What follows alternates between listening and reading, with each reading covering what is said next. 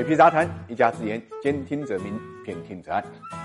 实践呢是检验真理的唯一标准。六月十八号啊，中石油在塔里木盆地呢发现了十亿吨的超声大油气田，这是近十年来在塔里木盆地的最大发现。六月二十号呢，中石油又宣布在鄂尔多斯盆地发现了国内首个地质储量超过十亿吨的页岩油整装大油田。也就是说，三天时间内，中国呢连续发现了两个超大油田。这意味着什么呢？数据显示，目前中国是世界上最大的石油进口国，每年的进口量啊高达五点一亿吨，但是。二零一九年一年的石油产量是一点九一亿吨，这就意味着两大油田发现之后，近几年的石油产量会得到提高，多多少少呢对石油需求缺口呢是一种弥补。此外，塔里木盆地发现的十亿吨的油气田是至今为止啊全球发现的埋藏最深的、规模最大的碳酸盐盐的挥发性油藏，这也从侧面呢反映出了中国勘探技术的提高。众所周知呢，石油有着工业的血液的称法，对工业发展尤其重要，而且在日常生活这种。使用率非常高，是社会发展不可或缺的资源，常见汽车、轮船、飞机等交通工具。同时呢，它也是一些国家的经济命脉。也正因为是大规模使用的原因，所以有关石油枯竭论的话题一直就没有停止过。这个言论最早来自1956年的哈伯特发表的论文《石油丰泽》，他提出啊，石油储量是有限的。那么在1966年到1972年达到顶峰之后呢，会下滑。还制作了一个受容量变化的曲线图。他的预言前期和石油的发展差不多。是一致的，再加上做石油生意的企业在背后呢推波助澜，所以当时石油枯竭论呢让人们产生了一定的恐慌。但是，一九七二年之后啊，这又被打脸了，因为在达到顶峰之后，石油总量不减反增，哈伯特的言论呢